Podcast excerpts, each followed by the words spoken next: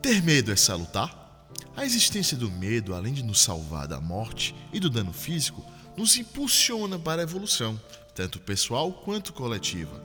Nos tempos passados, o medo era personificado na figura do dragão, um ser do imaginário com características híbridas de uma serpente, de uma águia e de um leão, predadores algozes do ser humano para a época. Com o passar do tempo, da dominação da natureza, o ser humano começou a desdenhar dos medos naturais.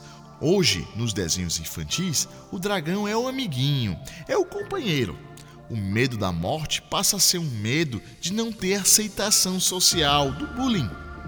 O medo da morte perde espaço para um medo de errar em vestido de festa ou não ver o time do coração ganhar.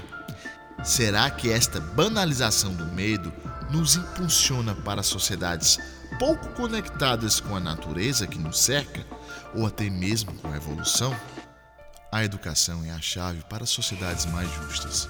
Nos siga nas redes sociais. Ciência do Povo.